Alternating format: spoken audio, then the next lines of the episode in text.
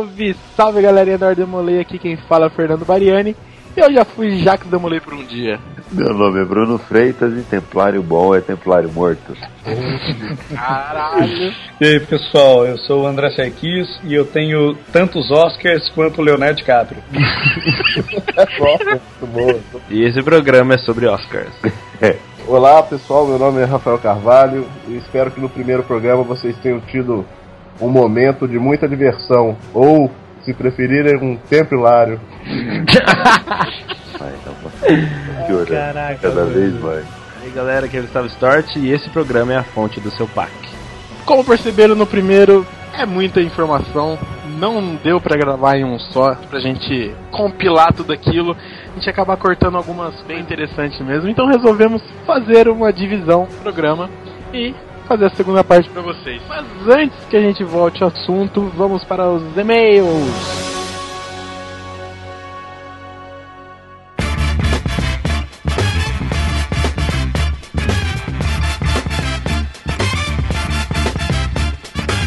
E é isso aí, pessoal. Estamos hoje aqui, novamente, como todos os Democast, para ler recadinhos. E também o e-mail da galera que manda com feedback aí pra gente, mandando algumas curiosidades e até xingando a gente, que nem o último e-mail. Mas acontece, né? Fazer o que, né? É. Temos e-mail pra hoje, Gustavo? Nós temos dois e-mails muito bons. Ah, mentira. Sério? Por favor, leia o primeiro aí.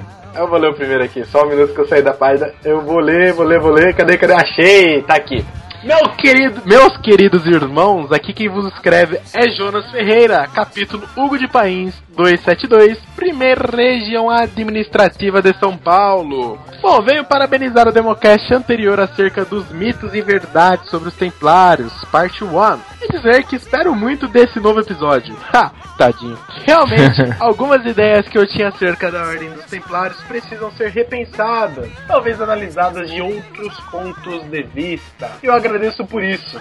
Não, não, agradeço ao, ao Sarkis, né? Que ele acabou com o sonho de muita molecada aí. É, a gente só fez piada só. Como recomendação, se possível, e se houverem mais teorias da conspiração sobre o assunto, eu gostaria de ouvir. Um grande abraço e parabéns à equipe pelo trabalho. Olha só, aê, palmas! Põe, põe palmas. Palmas na edição. Estranho só eu fazendo palmas. Valeu, Jonas, pelo, pelo feedback, pelo retorno aí. Eu Fico feliz que você Legal. tenha gostado e a galera tenha Exato. aproveitado um pouquinho da cultura. Apesar que nossos números de ouvinte aí não foi tão bom quanto os programas de zoeira, né? Não sei o que acontece. A gente põe um, um programa de conteúdo absurdo de cultura e a galera não ouve, pô.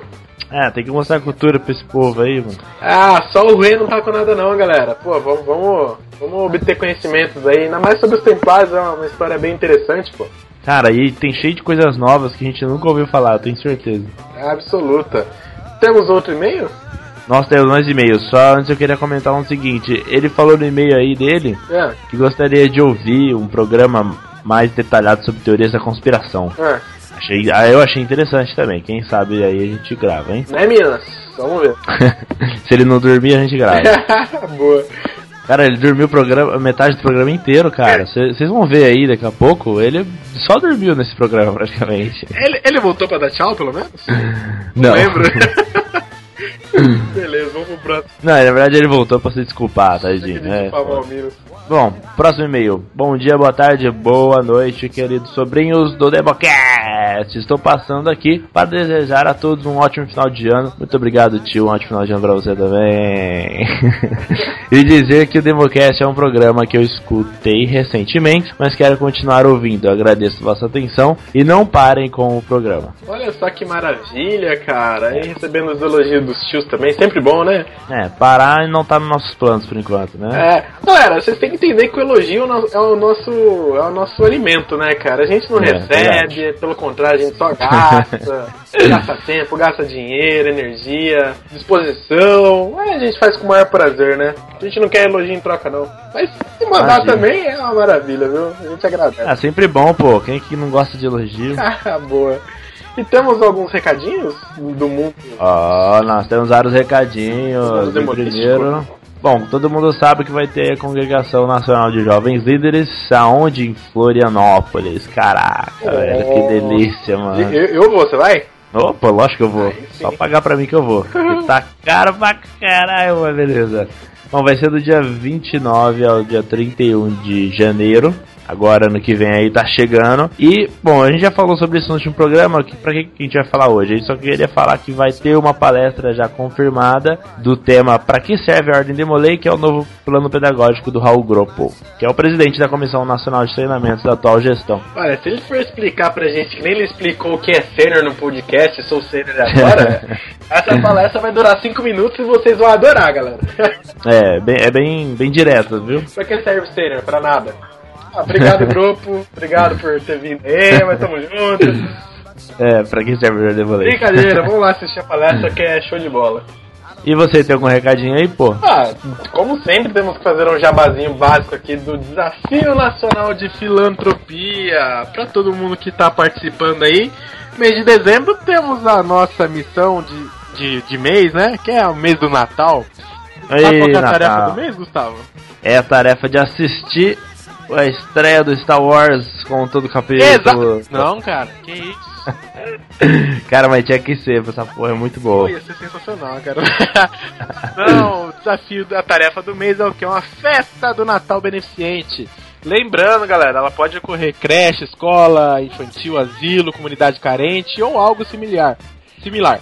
Similar, pelo amor de Deus. Milhar, boa. Sugerimos, claro, e não é nem obrigatório, que o Demolei o tio se fantasie de Papai Noel. Você acredita, Gustavo, que faz um ano inteiro que eu estou treinando pra ser Papai Noel? Como que se treina pra ser Papai Noel? comendo pra caralho, velho. É. Eu tô com a barriga verdadeira só, e tô deixando a barba também. ótimo, ótimo. e também que haja doação de brinquedos, né, galera? E olha lá, vamos, vamos às regras da pontuação. 50 pontos. Lembrando que tem que ter no mínimo de 10 crianças nessa instituição ou aonde você for fazer essa festa aí também. E lembrando que o número de brinquedos ele não vai interferir na pontuação, beleza? Mas também, né? Vamos doar o brinquedo, né, galera? Tal, É. sinônimo de brinquedo, crianças felizes também. E pros mais velhos, meia e cueca, calcinha sutiã, roupa, enfim, né? Vai saber o que cada um usa. É, vai mais dica aí. Aqui no meu capítulo a gente vai doar a cesta básica pros pais. Quem sabe você também não pode doar. Olha aí, uma boa ideia. E lembrando também, super importante a pontuação bônus, galera. Mais 10 pontos caso o capítulo envie um texto de apoio sobre a tarefa cumprida e preenche o formulário de comprovação de cumprimento mensal da tarefa. Isso aí, básico, simples, hein? Não dá pra perder esses 10 pontos, hein, galera? Verdade, velho, muito bom. Mais 10 pontos por uma ação presente na tarefa, mais 5 pontos por membro de organização juvenil presente na tarefa, tais como Filha de Jó, PJ, Escudeiro, Arco-Íris, Anitta Garibaldi, Escoteiro, In- Interact, Rotaract, Léo Clube, e, e aí? E aí, mais ou menos É, verdade, muito bom, velho. União, união. É, lembrando a pontuação máxima em qualquer tarefa bônus é de 50 pontos, hein? Ah, ui. É, isso aí. Comprovação por meio de fotos enviadas para o e-mail da comissão. Lembrando, não vamos deixar de passar o, o- o prazo aí de enviar os documentos, as fotos, comprovação. Sempre mandar em um e-mail só, né? Facilita o trabalho da galera da Comissão Nacional de Filantropia aí. Vamos facilitar que o trabalho sai mais rápido e por aí vai, hein, galera? Isso aí, olha só, falando em número ainda, a gente tá com uma promoção mega foda Black Friday da, na loja Demolei, aproveitando também algumas promoções de Natal da loja Demolei, então é um combo, Black Friday mais Black quê? Natal. Hã? Black o quê? Black Friday, porra. Black Friday, bro. é Black Friday. é isso aí, vamos gastar dinheiro. Cara, se liga nas promoções aqui, a gente tem mouse, mousepad, caiu de 5 reais pra 3 reais, é só amanhã no, na loja Demolei. Quer pagar quanto?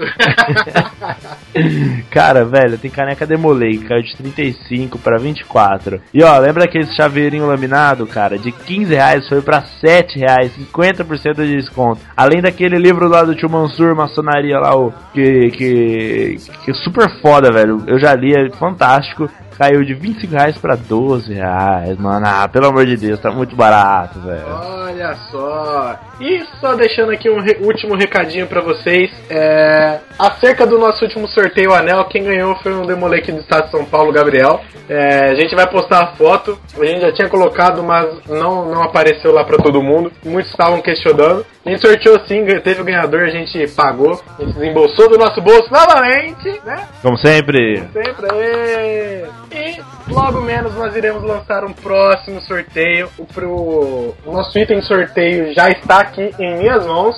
Espero que vocês gostem e vão aí. Vai falar o que ou não vai? Não, não vou falar por enquanto não. Vocês vão, Olha a surpresa. vão ver aí no, no próximo vídeo o anúncio, a imagem, sei lá o que, que a gente vai fazer para divulgação.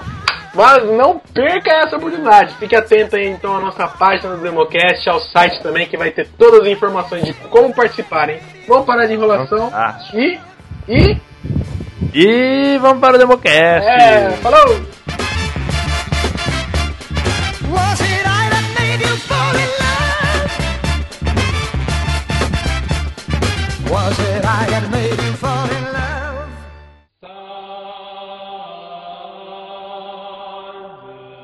Sarkis, em relação igreja mais França, mais templários, como que era, que era esse meio termo deles? Bom, é, desde o começo, os templários eles tinham uma forte presença na França, porque o primeiro mestre era francês, o, o apoio dos templários se deu inicialmente todo na França, então eles tinham um monte de casas lá. E é, ao longo de toda a sua história, a França foi muito forte para em, em termos de casas templárias, em termos de pessoas que entravam para os templários. Lá no finalzinho, né, quando já entra o Filipe o Belo e tudo mais, a gente tem é, uma outra, um- uma configuração um pouco Vou ter diferente. que te corrigir. Não é Felipe o Belo, é Felipe o Bari, cara. Ah, perfeitamente. Desculpa. Ah, E- Erro meu. Corrigir, né? É, de- de- tem que deixar claro. Assim, não, claro, acho que fez, bem. Então, já com o Felipe Bar e tudo mais, é, a, a, a configuração política já era um pouco diferente daquela encontrada pelos templários no início do século XII, no início do século XIII. Então, já no início do, do século XIV, a França ela era regida pelo Filipe o Belo, Filipe o Bari, como queiram. É, são só dois nomes para a mesma pessoa. E, ah, e a gente tem dois elementos centrais. O primeiro que a gente já comentou, que é que a ordem ela estava sem propósito, porque ela tinha perdido a sua principal, o seu principal objetivo de viver, que era Nossa, que é, man- é, fazer a manutenção da Terra Santa. E ao mesmo tempo, a gente tinha um rei que estava tentando fortalecer o seu poder, né, aumentar o poder da sua, da sua monarquia, por assim dizer. É, e esse rei ele viu alguns entraves. Um dos principais entraves que ele viu para fortalecer sua monarquia era uma guerra que ele tinha com a, com a Inglaterra e ele teve um problema é, com um papa chamado Bonifácio VIII, porque esse papa ele queria fortalecer o papado, criando um negócio chamado de teocracia papal. E o que, que era isso? É quando o papa ele manda em, em todos os assuntos, seja religiosos ou seculares, ou seja, sejam vinculados à religião ou sejam ao governo dos reinos. Então, o Papa ele queria mandar mais que os reis e o Filipe Belo queria mandar mais que o Papa. É claro que isso daria um entrave. Esse entrave com o Papa, somado ao entrave com a guerra contra a Inglaterra, fez com que Filipe visse é, como interessante, futuramente, tentar suprimir os templários. É, por que, que ele quis fazer isso? Porque, suprimindo os templários, ele ficaria em posse das serras, das propriedades dos templários e ah, ele, querendo ou não, ele diminuiria um, um dos braços de poder da igreja, que era essa, essa milícia, né, esse exército religioso. E quando a gente a gente fala sobre essa questão do Felipe querer acabar com os Templários, ele ele tem gente que acredita que ele queria colocar a mão nos tesouros dos Templários. E aí é interessante a gente parar e pensar o que, que era tesouro nesse período. Nesse período, embora existisse circulação de moedas e tudo mais, a- a- as pessoas de hoje em dia tendem a acreditar que tesouro era um- uma série de, de arcas, ouro, de baús com ouro. Mas não riqueza nesse período era sobretudo terra e propriedade. Então, o Felipe, ele queria sim a, a riqueza dos templários no sentido de que ele queria botar a mão nas propriedades dos templários, né? Ele queria pegar na, na riqueza ali do templário, entendeu? Ai, tá, tá muito. Então, é, então não existiu, não há qualquer vestígio documental de grandes riquezas dos templários em, em ouro, em espécie, entende? É, e se houve alguma coisa, ficou com o rei e ninguém nunca vai ficar sabendo disso. Não teve muito essa de ah, uma, um, um navio saiu com tesouro e foi para uma ilha no Canadá e não sei o que mais e tal. Não, não. não Ô, teve. já puxou, já puxou da ilha, então? Já, já, já. É, então, é, tem documentado é, um, um pouco de ouro que tava, que, que existia no Templo da França. Por quê? O Templo da França, uma espécie de tesouraria do Reino da França. E aí, já pegando essa questão que você perguntou entre a relação entre o Templo e a França, ah, os Templários eram responsáveis por gerir, por gerenciar o tesouro real da França, o tesouro do, do, reino da França. Inclusive, teve até um episódio de desentendimento, porque o tesoureiro do templo, num dado momento, emprestou dinheiro para o rei Felipe, sendo que ele não tinha autorização do grão-mestre. E aí, por isso, ele foi expulso do templo. Aí, o Felipe teve que entrar em contato com o Papa, para o Papa interceder, e aí fizeram é, a reintegração do cara. Conseguiram reintegrar o, o, o cavaleiro, se eu não estou errado, ele chamava João de Tours e tudo mais. Não, o, o cavaleiro foi aquele que, que contou tudo pra todo mundo. Que é o Jean de Latour. Foi. Puta merda. É Jean de Latour, salvo engano. É, é, então é, eu, eu ia falar Jean de Tours, mas é, é, é a de Latour. Então. Tinha essa, é, é- era bastante próximo o reino da França do templo na época das acusações. Essas acusações que foram feitas de adorar um ídolo, de cuspir na cruz, de renegar Jesus Cristo tudo mais, elas foram arquitetadas já pensando nessa questão financeira, mas também pensando, como eu disse, como o Minas também comentou lá no início, lá na, lá na semana passada, é, sobre o, o Skin de Floirac, que falou de, de certas práticas que os templários tinham que eram muito esquisitas.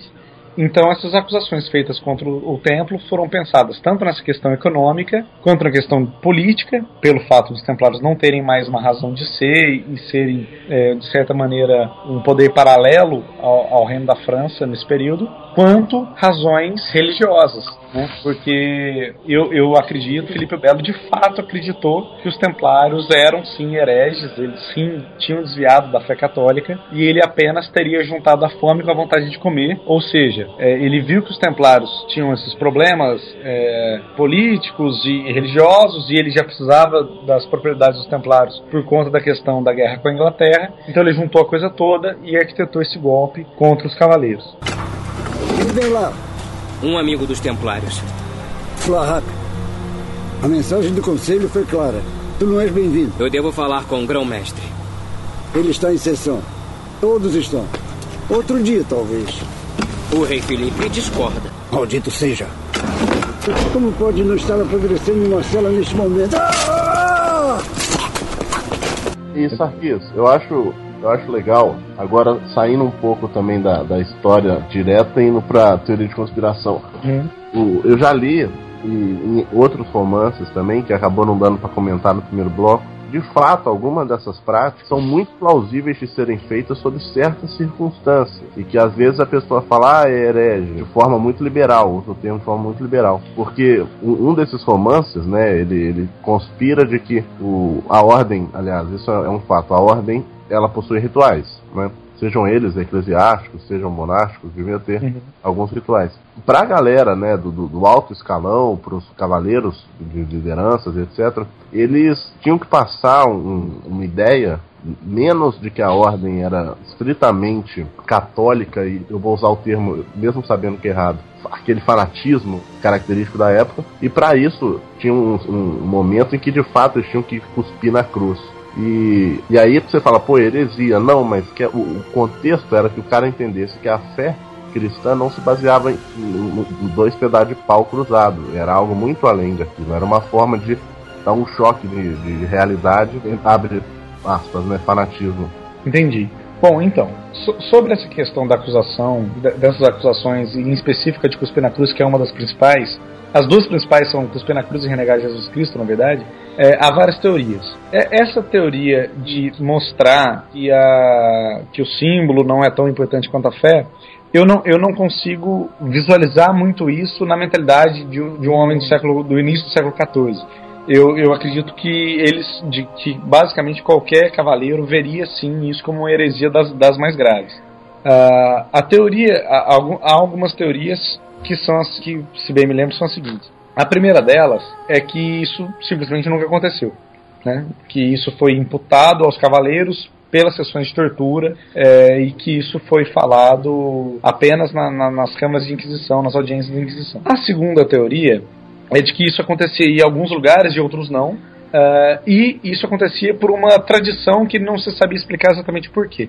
Ah, não, tipo, só mandaram que eu fizesse e eu fiz. E aí uma coisa interessante consta nos, no- nos autos do processo é que a grande maioria dos cavaleiros fala o seguinte: é, quando me pediram para cuspir, eu cuspi perto da cruz, mas não na cruz. E quando me pediram para renegar Jesus, eu reneguei com a boca, mas não com o coração. Eles falam isso de forma muito clara é, e muitas vezes. É, uma outra teoria que é da, da Bárbara Fralha, aquela que eu comentei no primeiro bloco, ela, ela diz que ela entende isso como uma espécie de treinamento militar. Que seria. ser- o sentido seria de que, se os cavaleiros fossem pegos pelos exércitos muçulmanos, eles é, seriam mandados a cuspir na cruz e renegar Jesus Cristo. Então, se eles já tivessem feito isso uma vez, apenas com a boca, mas não com o coração, cuspido perto, mas não na cruz, é, seria uma forma deles evitarem morrer nas celas muçulmanas e, e depois talvez conseguissem voltar para para junto dos templários, enfim. Até porque os templários não tinham muito uma postura de, de ficar resgatando muito os cavaleiros é, que fossem presos, não. Mas, mas era uma forma de, de, de uma tática militar, entende? E Era uma mais outra- um, cada um, Ih, um por todos? Se preso, se preso pelo- pelos muçulmanos, sim, porque é, é muito arriscado. Você, você, você arrisca muito mais gente salvando. Salvaria, é, salvaria vários e deixaria algum. Exato, exato. É, então seria uma, seria uma, uma tática de, de sobrevivência em prisão muçulmana. É, e talvez até de, de libertação, né? Por que não? E, um, e, uma outra, e uma outra teoria que essa Bárbara Frale também, também coloca é que seria o bom e velho trote, igual de universidade. Só que a gente tem que entender esse trote num, num texto bem diferente. Então seria, seria uma forma de, de, de dar uma zoada ali nos calouros, entendeu? Eu tô imaginando uma fila de templário pedindo dinheiro no semáforo. Pintada a cara, né? Senhor, é, é que se a gente só tem um cavalo, estamos tendo que andar em dois. não dá ajudinha, não? Então, assim, pra ser muito sincero, eu não sei, eu não sei qual dessas teorias me faz mais sentido. É, eu, eu acho que algumas delas fazem mais sentido do que outras, mas eu não tenho uma que preferida, assim, sabe? Agora, uma coisa é, é fato. Há um, tem uma espécie de carta que o, que o Jacques Demolay mandou pra uma espécie de circular que ele mandou para toda a ordem, logo após que ele, que ele assume a liderança da ordem, que ele fala: Olha, eu estou convocando aqui um capítulo geral, né, que é uma espécie de congresso é, da ordem, do- dos dignitários da ordem inteira, para discutir questões importantes. Então ele convocou esse capítulo geral. É, e aí ele, ele coloca que, além de outras questões para se discutir, eles teriam que resolver a questão de que surgiram alguns costumes estranhos no seio da ordem. Ou seja, isso dá pra gente talvez relacionar que esses costumes estranhos tenham a ver com as acusações que Felipe faz é, em relação em relação a- às práticas da ordem. E, ah, ou seja, talvez Jacques Demolay já, já teria sabido de algumas dessas práticas, né, como que ele considera como estranhas, mas que ele não teria visto grande gravidade nelas, talvez por saber que elas fossem localizadas ou que elas não passassem de, de- de meras brincadeiras, mas que ele se preocupou com isso o suficiente para querer tirar isso da ordem, entende? Ou pelo menos querer discutir esses costumes. Então eu não, mas a- além disso, não, não dá para saber se se tem o que, que teve de fato. Os historiadores eles não são eles não não têm uma uni- uniformidade nessa, nessa parte da argumentação. Assim. Fusão que acaba com a brincadeira, né, velho? É mais ou menos isso. Mencionou Jacques, a gente com quem, como que era a relação Igreja França Templários. Vamos, vamos focar um pouquinho agora na entrada do Jacques, no começo dele dentro da Ordem dos Templários. Tem, tem esse conhecimento? Cara, então, existe, tem um livro é, que infelizmente eu ainda não, não li, que é que chama chama-se o último é, como é que é? É, é o, enfim, é sobre o último grão-mestre dos Templários, que é a história de Molay. É, mas não. Bingo!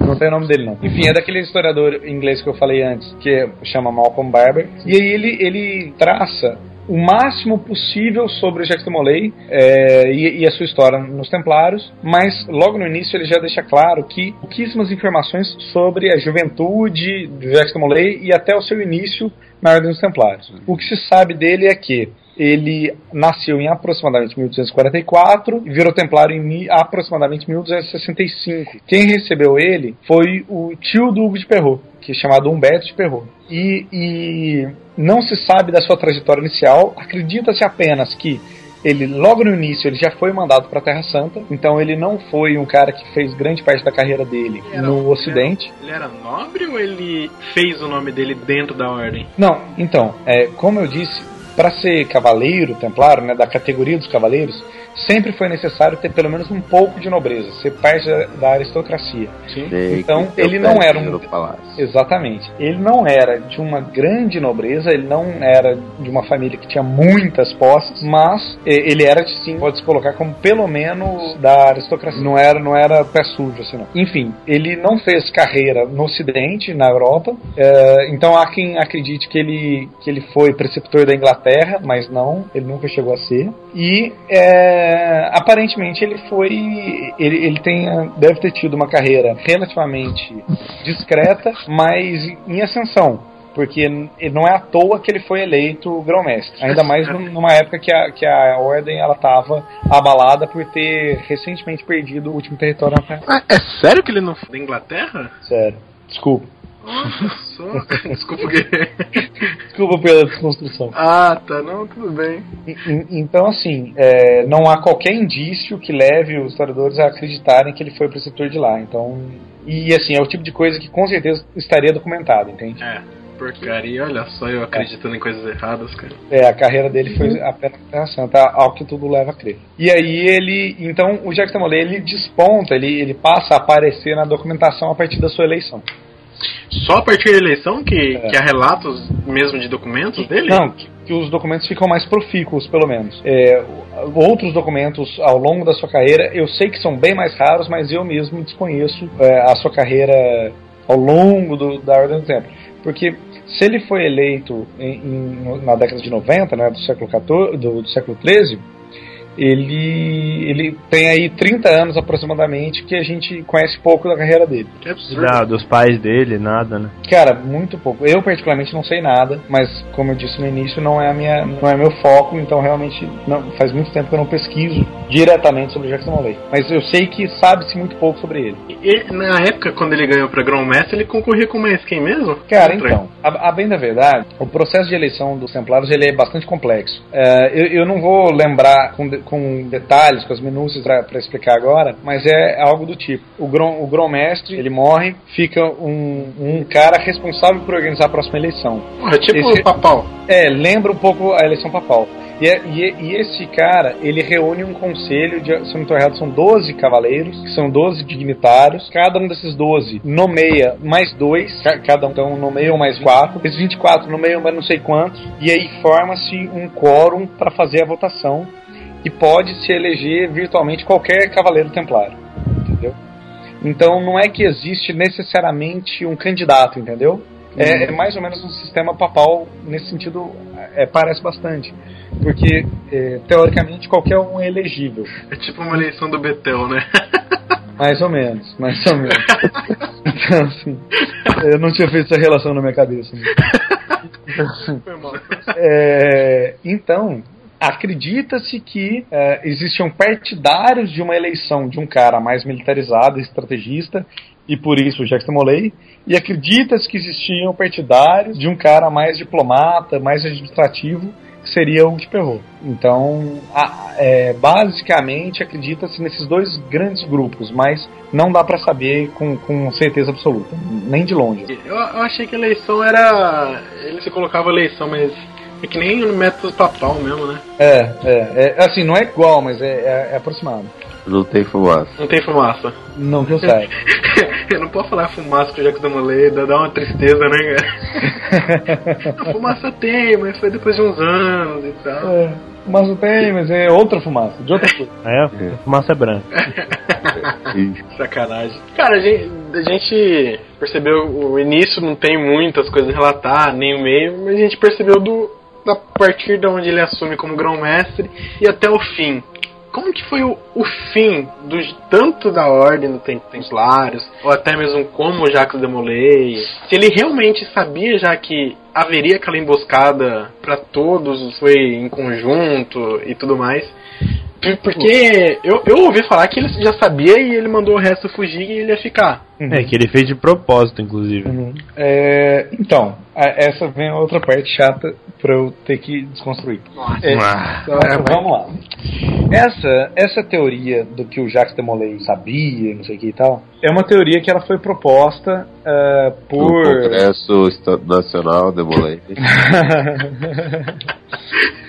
Não, na verdade, ela foi proposta por um cara que tentou criar uma trajetória de grão-mestres secretos da Ordem, desde o Jacques Demolay até, curiosamente, ele próprio. Então, eu não vou entrar muito nessa história. Esse cara ele, foi, ele escreveu mais ou menos 400 anos depois dos Templários terem acabado. Se eu não estou errado, o nome dele era é, é, François Larmenius, se eu não estou errado. Mas ele é um dos caras principais que, que são teóricos dessa, dessa ideia de continuar o templarismo, sacou?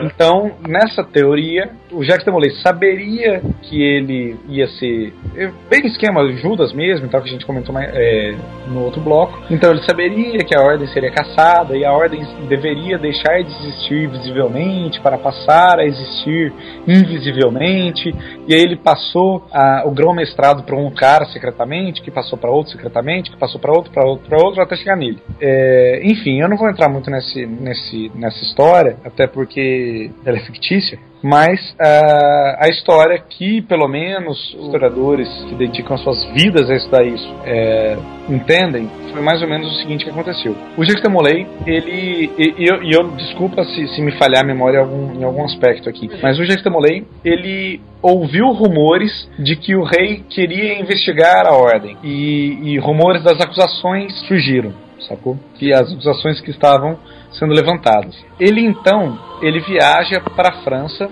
a pedido do Papa para ele e, o, e um cara chamado Fouque de Villarret, que era o grão-mestre do hospital nesse período, eles viajam para a França para reunirem-se com o Papa para discutir uma nova cruzada. Esse é um ponto. Então, Jacques Demolay, que viveu basicamente a vida inteira na, na Terra Santa, ele se encontrava em Paris. Ele, o papado nesse período era na França, inclusive. E aí, ele, é- essa reunião com o Papa Existia só um papado, né? Não tinha aquela putaria de um monte de papo. é, então. Um pouco depois vai, vai se dividir em dois papas e aí vai isso aí é chamado de cisma do Ocidente, não sei o que, mas, mas é, é um pouco posterior. Se eu, se eu não estou equivocado, é, é no final do século XIV. Então, é, nesse, nesse momento ele fo- eles foram discutir essa ideia de uma nova cruzada.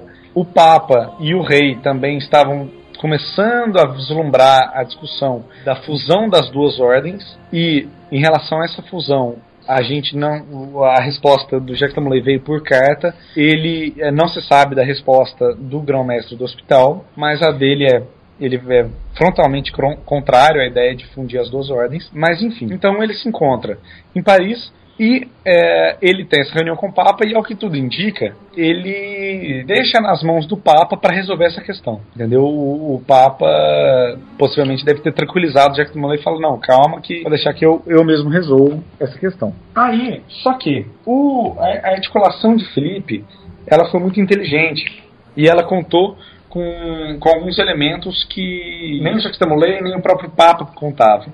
Um deles é que o Papa era, era um cara bastante doente. Então, ele teve que, muito, por, por diversas vezes no seu pontificado, ele teve que se ausentar por, às vezes, meses para tratar dessas doenças. Eu não sei exatamente dizer qual doen quais doen doenças eram, mas enfim. Tuberculose no meio.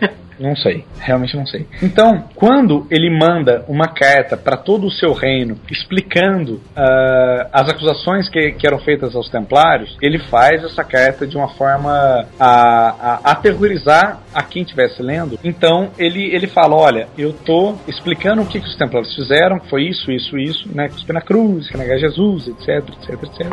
É, e, ah, com a autorização do Papa, eu estou instaurando aqui um processo de inquisição para averiguar se os templários são culpados ou não, e por isso eles devem ser presos no dia 13 de outubro, para lá, para lá, ao amanhecer, etc e tal.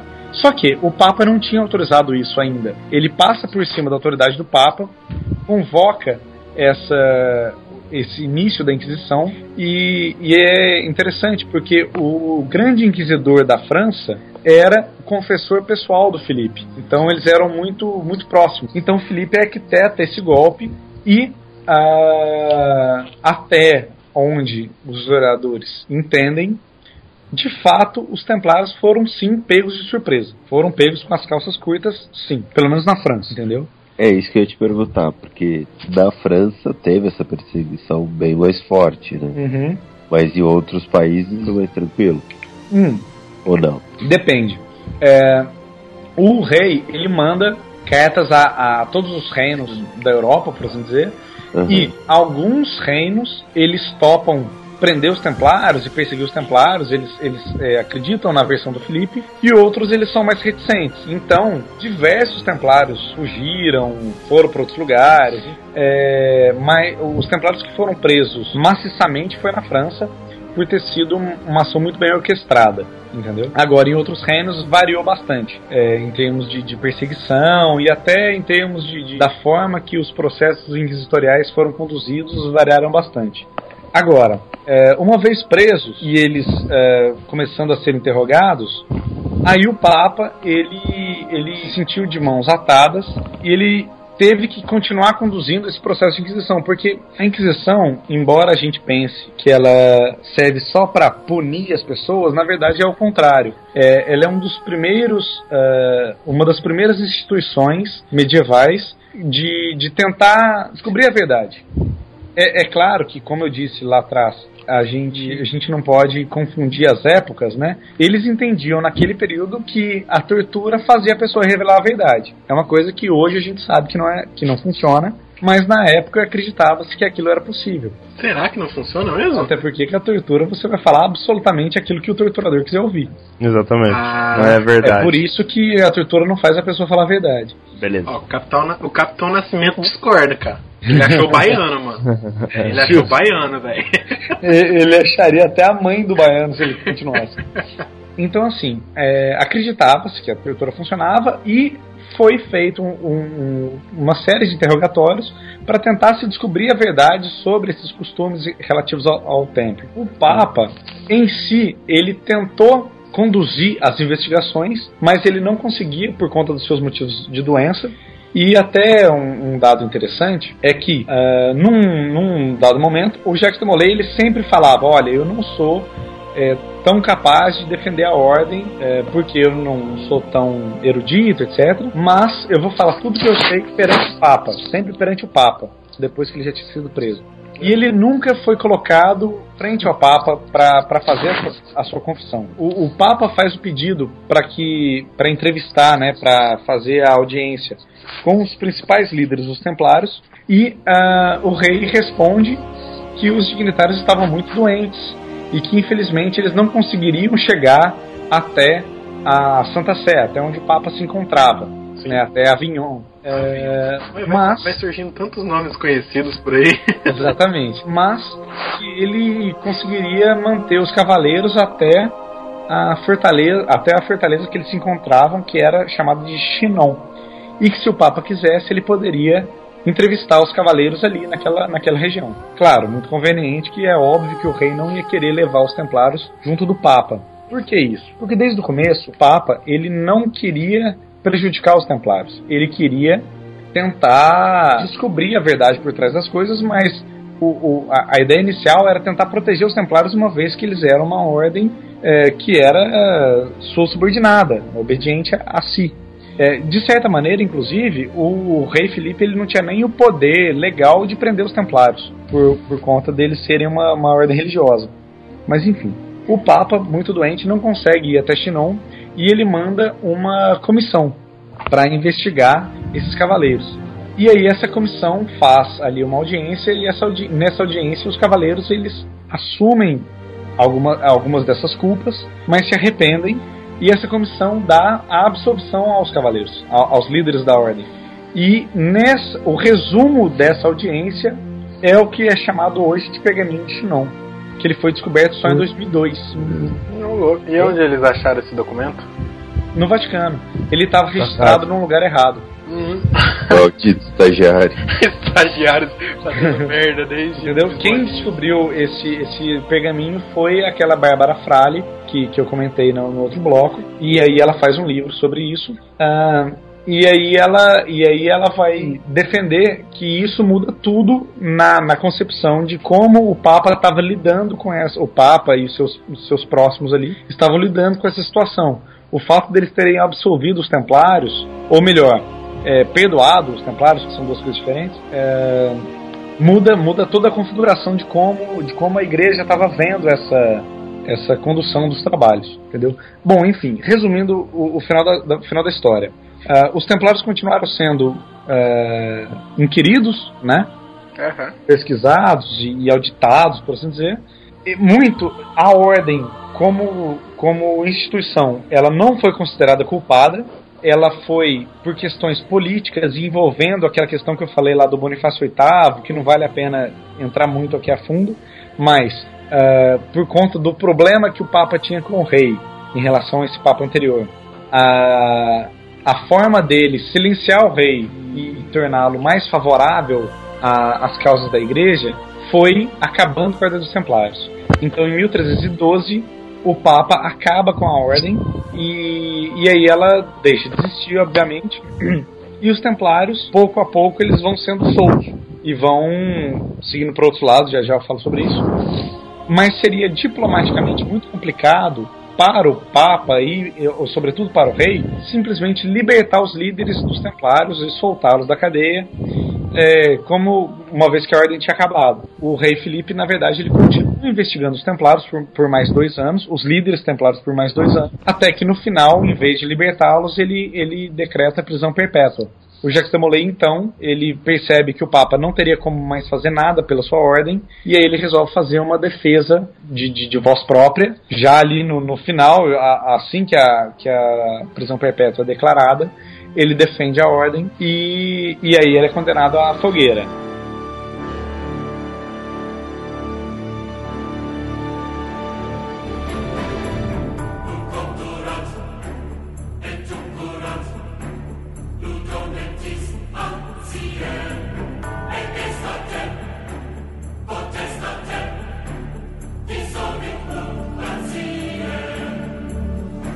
Agora, o que, aconteceu com os Templários? Eles é, aconteceram diversas coisas. Os, os, os Templários, é, os Cavaleiros, né?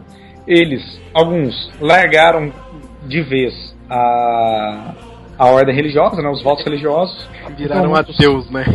É, não sei se chega a tanto, mas eles se casaram, eh, alguns entraram em outras ordens, outros se aposentaram, porque as, as propriedades que Felipe achou que ficariam com ele, eh, na verdade foram destinadas aos hospitalários, que é uma espécie de ordem co-irmã do, do templo. Embora muita gente ache que eles eram rivais, na verdade não. Na verdade, eh, eles foram rivais em alguns episódios específicos, mas eh, a grande parte do tempo eles eram uma ordem quase que fraterna entre si, uma ordem, sei lá, é, Ordem Demolay e os, e os Rotary, assim, os Interact, sei lá.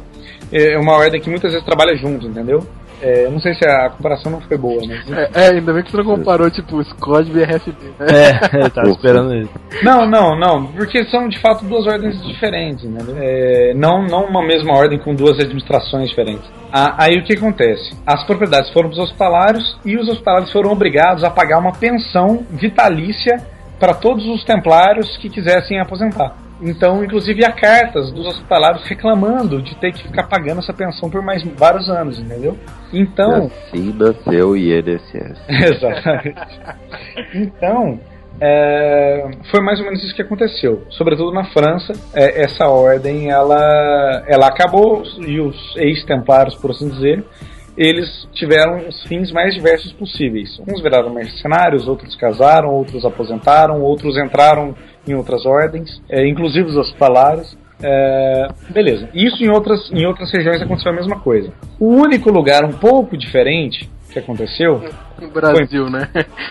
é, não, tem gente que dá um jeito de vincular, mas não. Foi em Portugal que o rei era favorável à, à causa dos templários E ele cria uma outra ordem, chamada Ordem de Cristo, e, e nessa ordem ele abriga os templários, né, que estavam sem ordem, por, por assim dizer, ele, ele abriga esses cavaleiros. Só que aí é, tem gente que fala, ah não, a Ordem de, Cli- de Cristo eram os templários. Não, a gente tem que fazer uma pausa e pensar bem a distinção de, do que, que é uma coisa e o que, que é outra.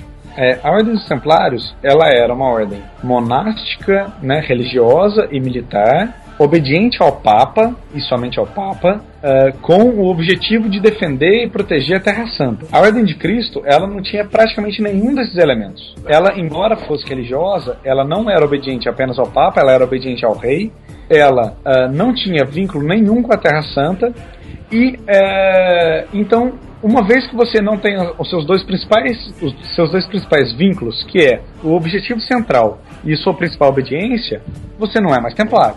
Então, é uma outra ordem que abrigou os templários. Mas daí a falar que é os templários, a, a única grande relação entre as duas é que os primeiros cavaleiros de Cristo eram antigos ex-templários. É o máximo que dá para chegar. Agora, é, tem gente que já conecta isso, depois já conecta nas grandes navegações, depois já conecta no Brasil, e aí já fala que os templários descobri- descobriram o Brasil. Não, não há essa relação, não tem como chegar nisso, entendeu?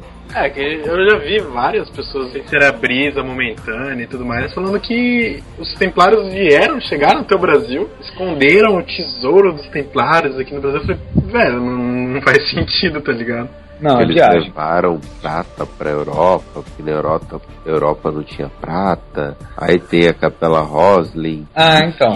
e lá não, tem, não tinha milho na Europa, e sei lá o quê. É, mas a, a Capela Roslin, que muitas vezes se, se conecta com os Templários, na verdade ela foi construída mais de 100 anos após o fim dos Templários. E assim, tem gente que acha, geralmente os teorias da conspiração, eles acham que, tipo, ah, 100 anos é pouco tempo. Não, 100 anos é tempo pra caralho, sabe? Desculpa o termo.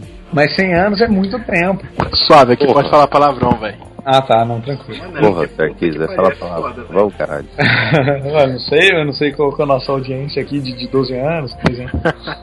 Então, assim, não que a molecada não falhe, né? Mas beleza. Não, fala É, só palavrão extremamente necessário. Ah, tá, entendi. Então, é, para enfatizar o o tempo, foi, foi necessário agora. Sim. Então, é muito tempo. É, foi. é, eu, eu não vou, não vou lembrar quanto é, a data certinha de construção da capela, mas é, é bastante tempo, é, já no século XV, e é uma família que na verdade também não tinha relação nenhuma com templários, assim, sabe?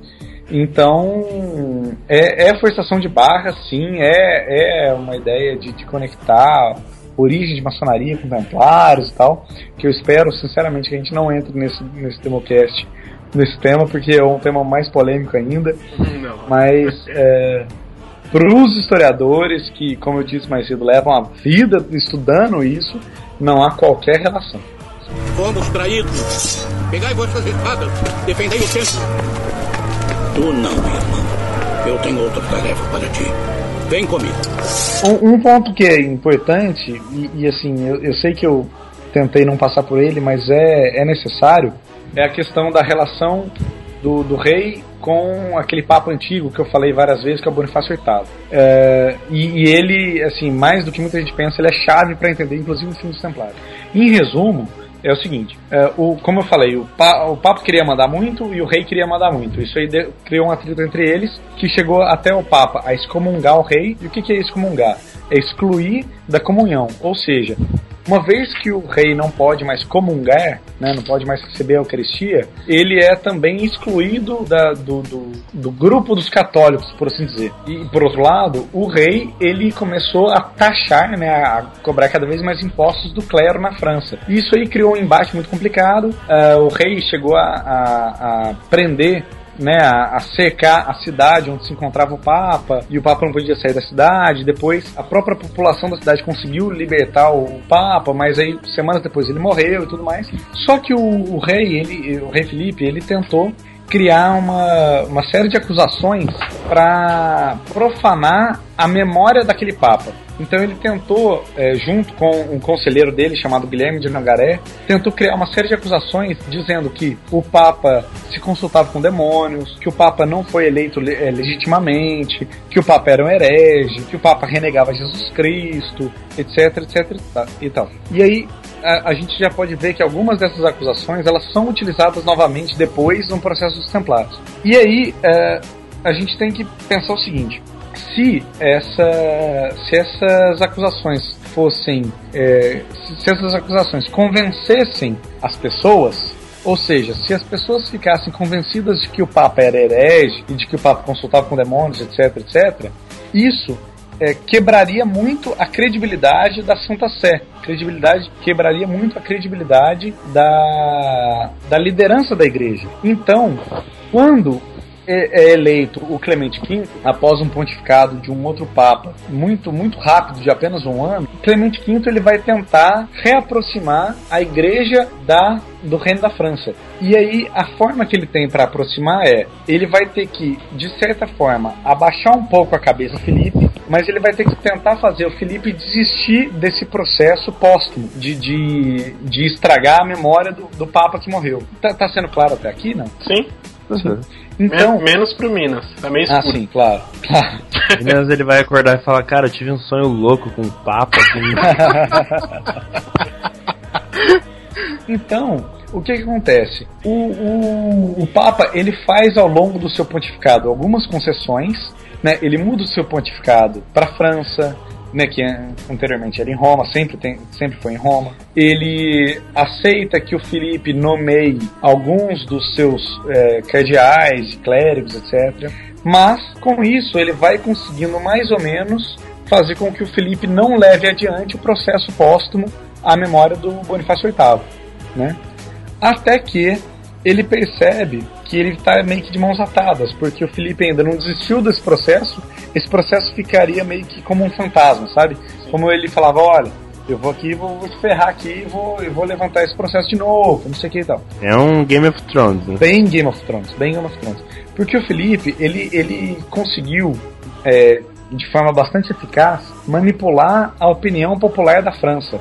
Ele conseguiu, inclusive, é, deixar o povo da França contra os templários. Ele conseguiu convencer o, o povo da França a que os templários eram culpados. Né? É, isso tudo ah, por meio de, de toda um- uma artimanha de propaganda, por meio de de um- de um cara, de um propagandista chamado, se eu não estou errado, Pierre Dubois, que, que articula e consegue convencer os três estados, né, o clero, o baixo clero, por assim dizer, a nobreza e o, e o povo a ser contra os templários. Então, se O ele- resto, né? Exato, e o resto. E se ele conseguiu convencer o povo a ficar con- contra os templários, é, naturalmente ele conseguiria o, a- o povo a ficar contra a memória do Papa se quisesse. Então, até que num dado momento, o, o, o Papa Clemente ele, ele, ele consegue articular com, com o fato de que se ele acabasse com os templários, também acabaria, cai- cairia por terra essa gana por, por levar esse processo que o Felipe estava. Então, de certa maneira, ele acabando com os templários, ele consegue salvar a instituição pontifical. E o que, que isso quer dizer? Se, um, se a memória de um papa vira herege, é, a credibilidade do papado ela rui, né? Porque é, é tido que o papa é eleito por Deus. Né? É, então, se o papa que é eleito por Deus é herege, a própria credibilidade da Santa Sé cai por terra. Se cai a credibilidade da Santa Sé, a, a igreja poderia, poderia ruir com isso. Então, é, de certa maneira, ele acabando com os templários, ele sujando as suas mãos com os templários, ele, ele acabou salvando a instituição da Santa Sé. Entenderam? Então, é, é uma coisa que ele não queria ter feito, mas acabou sendo, entre aspas, para um bem maior da igreja. E, e eu, eu imagino que ele não deva ter feito isso com muito gosto, assim, porque ele acabou perdendo bastante, uma vez que os Templários eram um, um forte aliado da, da, da Santa Sé. Realmente, pelo fato, ou ele surge a instituição ou ele dá o jeito, né? Exato.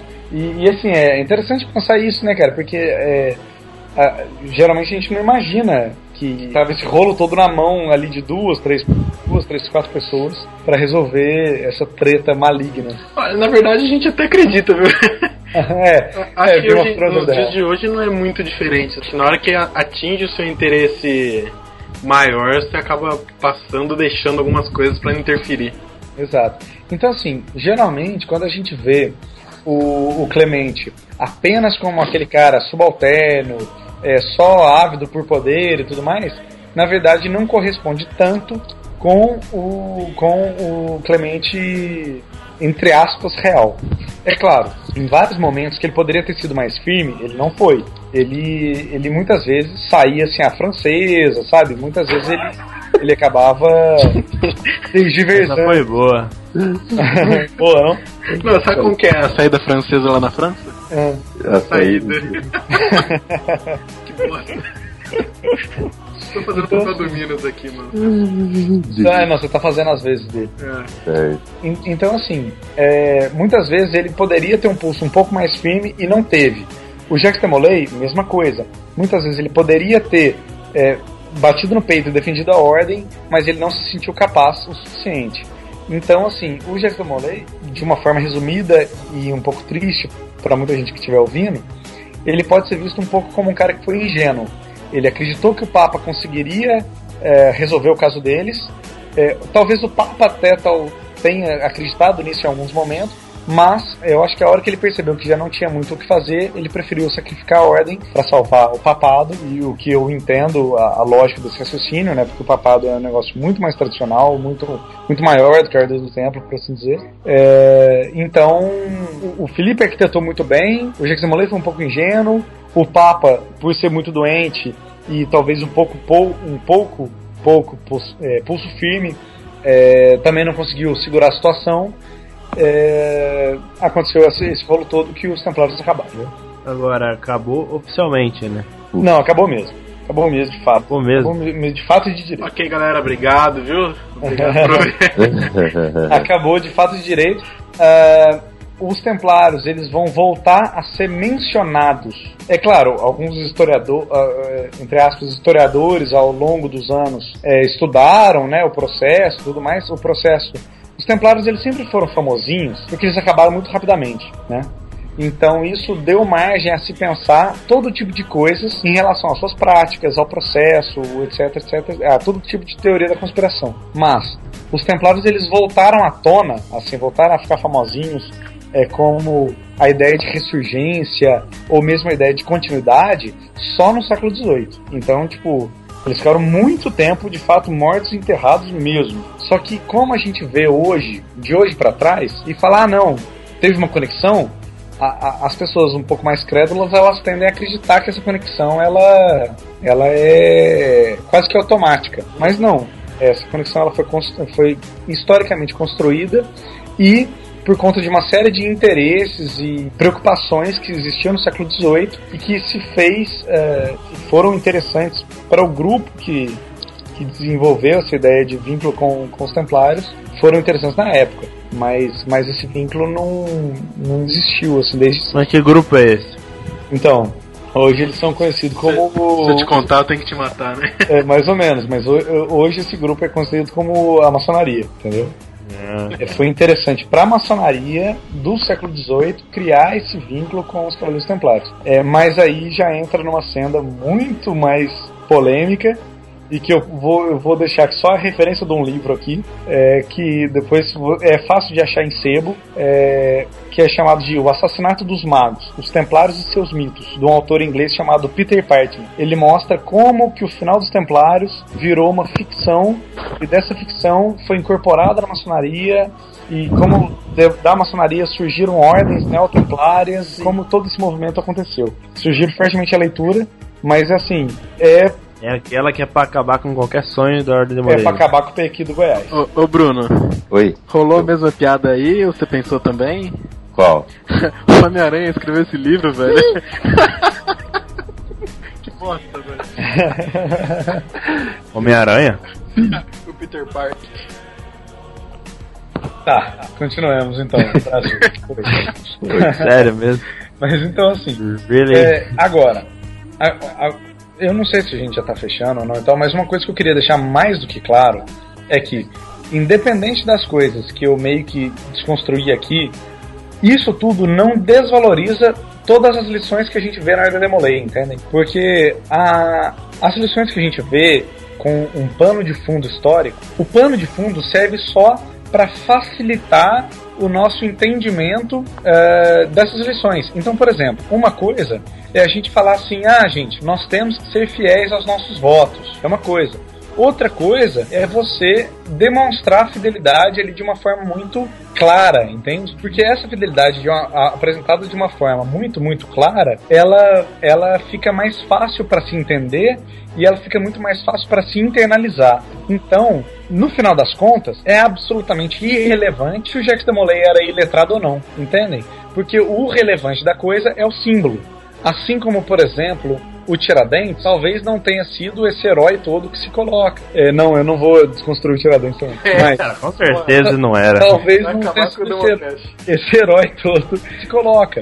Mas o importante do Tiradentes é o símbolo que ele representa, assim como Jackson Molay e os Templários de forma geral. Então, para quem gosta de história, é interessante ver os Templários nesse viés mais cético, nesse olhar mais pé no chão. Mas quem está preocupado, e eu acho que deveria ser todos os Demolays, quem está preocupado com as lições tem que se preocupar com o que aquele, a- aquela cerimônia está querendo passar. Mais do que só a história. A história é interessante, mas o foco no Demolay não é formar historiador. O foco no Demolay é formar cidadão. Então, não é uma ordem histórica, não é uma ordem filosófica. histórica, é uma ordem filosófica, uma ordem moral, né? Então a gente tá lá dentro é pra pensar. Então assim, o que a gente tá lá dentro é pra refletir e aprender questões morais. Agora, eu eu aqui como é, historiador de informação, por assim dizer, eu, eu deixo o recado pra vocês, todos os ouvintes do meu Brasil Voronil, que é o seguinte: é, se for para veicular alguma informação histórica, veiculando como verdade histórica, que pelo menos faça uma pesquisa antes. Porque se a gente for pensar, se a gente for veicular, falar, olha, é, é, o Jacques Demolay nos ensina a lição de tal. A gente está pensando aqui no Jacques Demolay cerimonial, por assim dizer, o Jacques Demolay simbólico. E ele tem mais é que ser perfeito mesmo, tem que ser perfeito. Agora, se a gente tá falando, olha, porque eu vou dar aqui uma aula pra vocês de história. Ah, então peraí, então vamos ler outras coisas, vamos ler outras pessoas, até se possível não vinculadas à ordem democrática, para falarem de uma forma menos apaixonada, entendeu? Menos tendenciosa. É porque, entre aspas, o cara é um assassino, né? É, A grosso modo. tão um assassino quanto um soldado que é super condecorado hoje. Não, realmente, é. Acabamos desmistificando algumas coisas que a gente botava como verdade, realmente não era verdade nenhuma, né? Ah, sim, sim, e só te interrompendo também, Mário, uma, uma última coisa. Galera, não precisem confiar no que eu tô falando, não. Não é porque, ah, porque o Sarkis fez história e tal, tá falando a verdade. Tá, a, ver, a, bem da, a bem da verdade, o conceito verdade não existe. Tudo é questão de ponto de vista e de embasamento. Então, Ela desmistificou a verdade. é, então. então, assim, o que eu posso garantir é que essas pesquisas que eu falei, elas são baseadas em estudos que pessoas fazem há muitos e muitos anos, com fontes mais ou menos é, com, com maior credibilidade, por assim dizer, perante a comunidade dos historiadores. Agora, é claro que perante a comunidade dos, dos neotemplários, eles vão ter outros mil documentos que os historiadores simplesmente ignoram pelo simples fato de que eles não passaram por testes mínimos de veracidade, de autenticidade e tal. Como o Carbono 14 é só um deles, mas é, testes de, de forma, de, de escrita, porque às vezes o, o texto, quando é forjado, por exemplo, ele é escrito de uma forma que era impossível de ser escrita no século 13 ou 14, por exemplo. E diversas outras técnicas se descobrir se um documento é falso ou não. Então tudo que eu falei é baseado em, em algumas pesquisas dos historiadores, mas o que eu peço a vocês é que vocês eh, leiam historiadores, ou mesmo não historiadores, e, e- e criem a sua, o seu entendimento próprio do negócio, entendeu? Eu tô Ah, passando do meu aqui, mas não precisem comprar, não tô pedindo pra ninguém comprar a minha versão de graça, não. Tô pedindo que leia. A Galera, foi- verdade, É. o, o Sarkis inventou tudo isso. Eu falar isso agora, velho. Foi só. Mas como ele tá falando com convicção, a gente acredita. Exatamente, é, a- o segredo da vida é falar com convicção. E, cara, eu sou um cara criativo, você percebeu? Zoeira, duas horas e meia, mas vale a Nossa, pena. velho, nem, nem brinca. não, não foi zoeira não, guys. Foi, foi uma puta de uma informação que o Sarkis trouxe aí pra todo mundo aí. Acabou tirando um pouquinho da graça. Mentira. não, não da graça em si, mas. Mas é que tá, cara. O, o- o- os Templários, quando a gente estuda eles com, assim, sem, sem isso ele é muito apaixonado, a gente vê diversas outras coisas que são muito legais, entendeu? É, algumas eu, eu acho que eu comentei aqui, outras não deu pra comentar, tipo, a relação dos caras com a seita dos assassinos e, e a relação deles com alguns muçulmanos e não sei o quê. Tem muita coisa legal. Só que, é, infelizmente, a, a gente. Tem muita gente que acha que os templários só são legais se eles forem místicos, se eles forem. se eles descobrirem o Santo Graal e não sei o que. Entendeu? É, eu, por exemplo, não gosto mais Lares, mas eu queria saber como que eu tiro essa porra da minha perna. Como é que, como é que apaga a tatuagem? Como que eu pago minha tatuagem da perna? Vai. Não, fala Mas é que a tá. tatuagem do Sean Connery no Highlander e boa. Highlander Já era, põe ele 007 antigo. Agora o Bruno não vai parar de jogar Assassin's Creed agora. Pois é. Né? Agora. Agora. O, o, o, o Bari, o que você pode, se alguém comentar, você fala, não, eu tatuei aqui o símbolo do Templário, o Templário ideal, não o É. Templário Zé Ruela. É. Templário perfeito. É, pronto. Não, tá porque na, naquela época os templários não eram bombados, bonitinhos tal, boa Cara, aparência. Era Fraco tudo os velho. caras não devia ser, velho. Isso eu Não. posso garantir pra você. é. E bonito e feio é relativo É também. relativo. É, é, sei lá, né? Vai que. Não tinha academia naquela época, não sei. É, mas você A carregar. academia uma- se chamava Guerra. É, você carregar uma armadura de um terço do seu peso, É, é, é quilômetros, né? Carregando uma espada pesada e tal. Agora, depois. Tinha aquele corpo de pedreiro, sabe? Ó, o Gustavo tá com aquele corpo de pedreiro, quando tá suado, batendo laje. Gustavo já tá se empolgando aí, velho. Vamos parar. Vamos parar por aqui. porque-